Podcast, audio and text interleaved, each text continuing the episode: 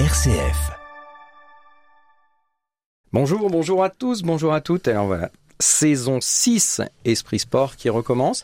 Saison 6 où on est heureux de, de pouvoir continuer et puis où on est très heureux en tout cas euh, aujourd'hui de recevoir pour cette quinzaine Bernard Casoni, le nouveau coach de l'USO. Bonjour Bernard. Bonjour. Comment ça va? Ça va beaucoup mieux. Ça va beaucoup mieux. Ouais, ouais. Ouais, on- les problèmes de santé, vous disiez Ouais, aussi. euh, quand je suis arrivé, oui, j'ai j'ai fait une euh, embolie pulmonaire, mais ça a été vite euh, dé- détecté, vite soigné aussi, même si je suis encore euh, sous, sous quelques cachets. C'est pas encore tout à fait derrière vous? Non, non, je suis en train de tout évacuer justement, et donc j'ai été pris dans de bonnes conditions. Bon. Votre premier rapport à Orléans, ça a été l'hôpital? Trois, quatre jours après, j'étais à l'hôpital, quoi, à Auréliance. Oui, euh, J'étais oui. très bien soigné, très bien reçu. D'accord. Le pôle de soins sur euh, Orléans est donc euh, confortable? Ouais, mais bon, si je retourne le moins possible, c'est bien. Je comprends bien. Écoutez, en tout cas, merci et je suis très content de vous recevoir. C'est euh, souvent le cas de recevoir le coach de l'USO dans la première de la saison. Donc encore merci, surtout d'avoir accepté cette quinzaine. Donc on va pouvoir échanger avec vous à la fois sur euh, bah, vos objectifs, l'USO, le championnat national, votre effectif, et puis également euh, discuter un peu plus concept sur le management. Existerait-il un, un management à la Casoni on, on va voir tout ça. En tout cas, merci beaucoup. Euh, donc, euh, pour commencer, euh, si on parle sur le côté euh, coach, donc Mhm. on connaît votre carrière. Alors les plus jeunes, peut-être un peu moins, mais en tout cas votre carrière euh, professionnelle en tant que Mhm. joueur. Je ferai simplement un bilan en disant qu'à peu près il y a aux alentours de 550 à 600 matchs de professionnels, Ouais, Ligue 1, de, Ligue L1, 2, de, de- de L1 et de L2, ouais. avec euh, les gros clubs euh, qu'on peut dire en tout cas euh, Cannes, Toulon, Racing Club de France et puis Marseille. Euh, titre euh, la grande coupe aux grandes oreilles, Oui. Ligue des Champions, 1993 euh, à, au- à Munich avec l'OM contre le Milan AC. Oui. Euh, premièrement, est-ce que ça peut vous embêter quand on vous reparle de ça? Non, embêtez pas du tout, parce qu'on sait qu'on a déjà, on est toujours la, la seule équipe à avoir, en France à avoir gagné la, la Champions League. Puis on a fait vibrer des gens aussi, on a rendu des gens heureux. Donc euh, de partager, euh, de, de partager avec, euh, avec les gens, ça fait partie de notre statut aussi. Et à jamais les premiers, ça c'est sûr, ça ancré? Ouais, ça c'est sûr. voilà. On, va voir, est- on va voir comment ça va se passer par la suite, mais c'est vrai qu'on n'est à jamais les premiers. Après cette carrière, vous reprenez un poste d'entraîneur, donc à Marseille, les U15, puis la réserve, puis la première. Euh, je crois me rappeler que c'était au départ de Roland Monsieur Courbis. Ouais. Euh, Est-ce que déjà, à la fin de votre carrière, vous saviez que tout naturellement, vous alliez souhaiter devenir entraîneur? Oui, j'avais commencé déjà à passer mes diplômes d'entraîneur. Mais surtout, j'avais un projet de reconversion à l'Olympique de Marseille en tant qu'éducateur chez les jeunes. Voilà, formateur, je dirais. Quoi. Et j'ai passé deux ans, trois ans extraordinaires. Je me suis vraiment éclaté. et J'ai pu transmettre beaucoup de messages aussi à- aux joueurs. Et c'est là, je, je dirais, où j'ai pris beaucoup de plaisir. Même si après, j'en ai encore pris, mais c'est avec les jeunes, c'est vraiment du plaisir. Il y a moins de pression peut-être aussi sur un pas- poste de coach, non C'est pas, ça C'est pas question de pression, mais c'est d'arriver à transmettre euh, tout ce que l'on a pu apprendre aussi, de le transmettre chez les jeunes. Et les jeunes, ils sont, ils apprennent vite, ils sont innocents, ils apprennent vite. Voilà, Donc, Très à l'écoute. tout à fait. Aujourd'hui, euh, donc votre carrière d'entraîneur, bah, elle est passée par plusieurs clubs, on va dire à la fois en France, à la fois en Europe ou euh, alors aux quatre coins du monde, peut-être pas, mais en tout cas beaucoup dans le Maghreb, J'ai au pas, mal, Qatar. j'ai pas mal bourlingué. Bourlinguer, Ouais. ouais. Euh, nous sur euh, la France, on peut se rappeler aussi de Bâtonnon, Evian Tenon, puisque Ouais, j'ai eu un bon parcours avec Evian. Je les ai pris en national, champion de national, champion de Ligue 2 et 9 de Ligue 1 quand je suis parti. donc euh, des beaux parcours. Et puis après, alors Mm. ce côté, euh, on va dire euh, exotique, toujours un choix, toujours c'était votre. Disons qu'après euh, après, après Lorient, où ça s'est joué à, un point pour me maintenir ou pas, et à cause du match nul de- du PSG contre, contre Caen, où ils se font égaliser euh, dans les cinq dernières minutes, j'aurais pu avoir un contrat trois ans derrière, et bien malheureusement, on ne s'est pas maintenu, ça fait que j'ai dû chercher du travail ailleurs. Des fois, ça tient pas grand-chose. Et c'est plus facile d'en trouver, par exemple, euh, dans les pays du Maghreb ou en Europe ou... C'est vrai que ça avait été plus difficile de, de retrouver en France. Après, j'ai eu l'opportunité d'aller, goûter dans le Maghreb, avec des avantages et des inconvénients. D'accord. Pas mal d'inconvénients aussi. Ce qui fait que... bon, c'était intéressant parce que j'ai, pu faire progresser pas mal de joueurs aussi, parce que le vrai plaisir, c'est de faire progresser des joueurs. Et dans le Maghreb, que ce soit en Algérie ou au, ou au Maroc, j'ai pu, euh, j'ai pu arriver à, à ce que je voulais, quoi. Voilà, de, de les prendre à un certain niveau et de les amener euh, beaucoup plus haut. J'en ai encore des, des témoignages encore maintenant par des coups de téléphone ou des, ou des appels, voilà. Donc ce côté formateur, c'est Ouais. inscrit chez vous, c'est est dans vos gènes. on est toujours plus ou moins formateur. Voilà. Même là, même là, avec des pros, on est toujours plus ou moins formateur. Mhm. Surtout qu'on a des pros qui sont jeunes, en règle générale. Disons qu'il y a des pros, euh, ils ont le nom de pro, mais c'est pas tout à fait des pros aussi. Quoi. Voilà, donc il y a pas mal de choses à aller chercher, à leur, euh, à leur pas leur développer, mais leur faire comprendre que euh, pour aller un peu plus haut, il faut faire certaines choses. C'est-à-dire que le, le football, ce n'est pas uniquement euh, bien jouer au ballon. Non, il y a, il y a beaucoup euh, ce qui se passe dans la tête aussi, Oui, comment on se présente les choses. tout à fait. Voilà. Comment on va gérer après comment... Exactement. Alors, l'USO. Eh bien, l'USO, donc nous, on a eu l'agréable surprise de voir vos noms sur les tablettes et puis la signature. Donc là, le, il, y a très peu longtemps. hein. Euh, comment ça s'est fait? Ben, j'avais posé ma candidature parce que j'avais entendu dire que l'USO euh, cherchait un entraîneur. Donc je suis passé par la voie normale. Mais la voie normale, euh, on l'a vite mise de côté. Donc je suis passé par, par des amitiés comme Bruno Germain qui m'a dit, moi je connais le président. Je, je suis rencontré... J'appelais directement le président. On, a pu se, se poser un rendez-vous en Corse, où j'habite. Et, et puis le feeling est passé entre nous et ça s'est fait assez rapidement. Et aujourd'hui, alors, quand on habite en Corse, venir à Orléans, la ville d'Orléans, avant de parler du club d'Orléans, hein, la ville d'Orléans, Non, mais c'est. Vous savez, de partout où je suis allé, je me suis adapté. Je suis pas difficile là-dessus et je m'adapte très vite. Puis après, c'est, ça va. C'est une belle ville, ça, ça vit bien. c'est- Elle est agréable aussi. C'est. Non, puis euh, la région, elle est, elle est belle aussi. Je connaissais déjà un peu la Sologne parce que j'étais venu chasser. Mais c'est une, belle région. Puis bon, j'ai mon ami Bruno qui est là aussi. euh, voilà. donc ça vous permet de le voir un peu plus souvent? Plus souvent, de partager quelques bons moments aussi. Les infrastructures du coup de l'US Orléans, c'est un club donc qui est en national Mhm. euh, là depuis quelques années. Euh, les infrastructures sont dignes de la division du dessus. Il y a de belles infrastructures, même si ça demanderait encore à s'améliorer, mais c'est déjà, c'est déjà bien euh, les, les moyens pour travailler. Voilà, donc euh, il y, a des- il y, y y a quelque chose à faire. Voilà. Vous, quand vous arrivez ici, donc c'est souvent un peu le lot euh, des entraîneurs qui arrivent en début de saison. Il y a déjà un effectif qui est plus ou moins construit. Après, vous amenez euh, quand même quelques éléments. On a amené quelques retouches, mais avec euh, beaucoup moins de moyens que l'année dernière. Donc euh, c'est d'essayer de, de se tromper le moins possible, de recruter un petit peu plus malin. Et, mais bon, c'est vrai qu'il n'y avait pas, pas du tout les mêmes moyens que de l'année dernière. Donc euh, ben, on fait avec euh, ce que, l'on a. Et après, c'est avec du travail, je pense qu'on peut on pourra rivaliser avec certaines équipes aussi, en mettant une cohésion de groupe. Et c'est ça aussi, il n'y a pas que l'argent. Hein. Voilà, c'est pas l'année dernière, on l'a vu, c'est pas l'équipe qui avait les plus, euh, le club qui avait le plus, le plus gros budget qui, a réussi à monter. Donc, je veux dire, si on arrive à, à fédérer un peu tout ça et à restructurer, je dirais, un petit peu le club, ça, ça ira de l'avant parce qu'on a besoin de, de- de tout le, que tout le monde soit aligné. Quoi. Il peut pas y avoir des, des gens qui tirent d'un côté, des gens qui tirent de l'autre.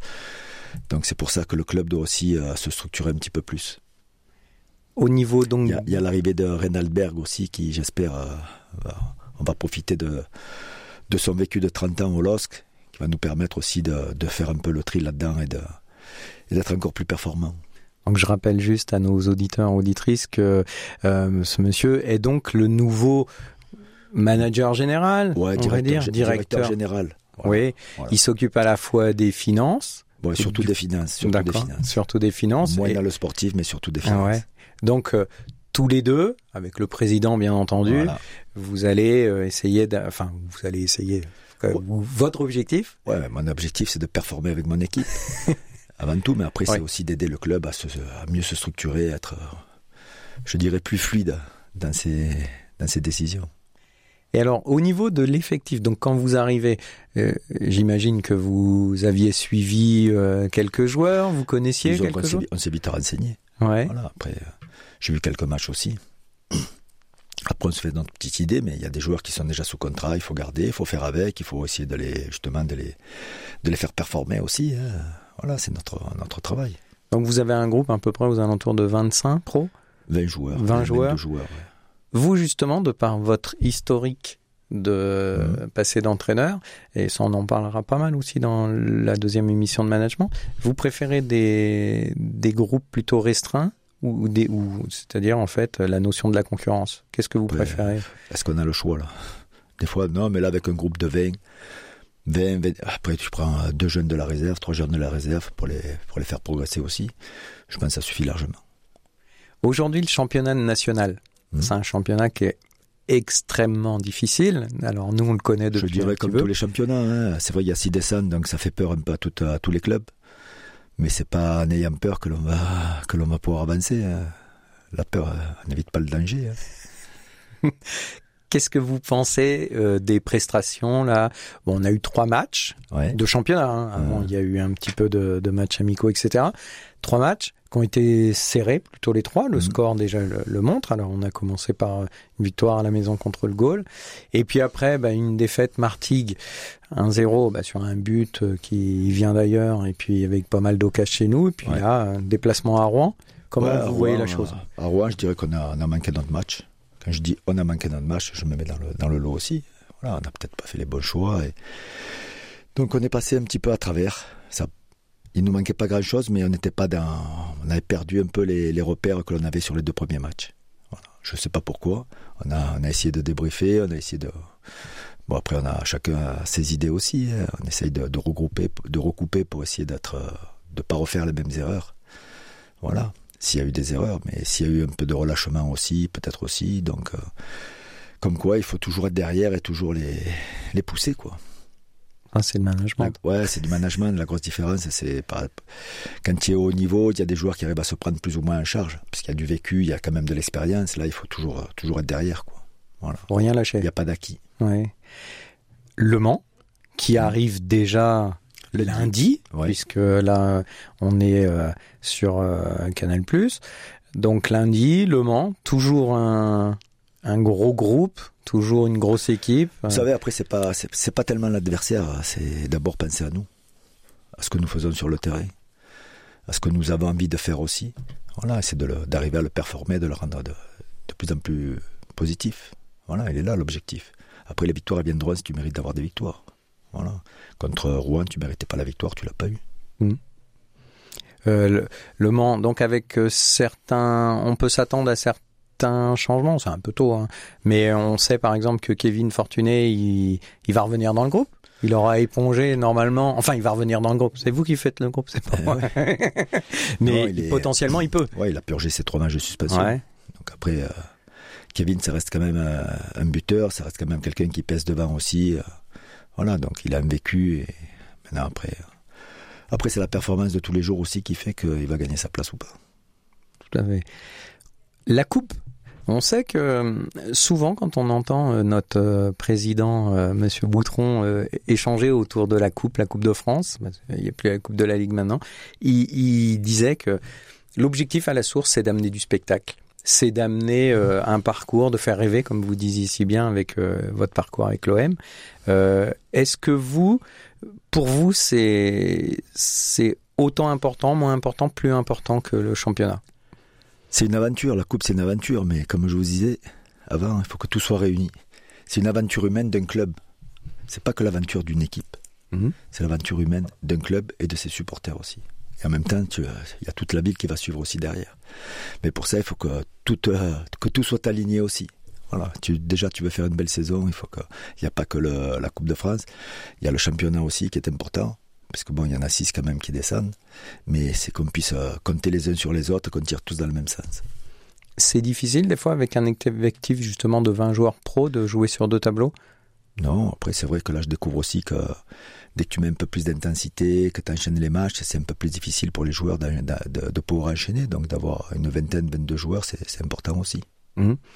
Euh, les joueurs qu'on a, euh, la moyenne d'âge, bon, il y a des jeunes, mais il y a aussi des gens qui connaissent bien le national déjà.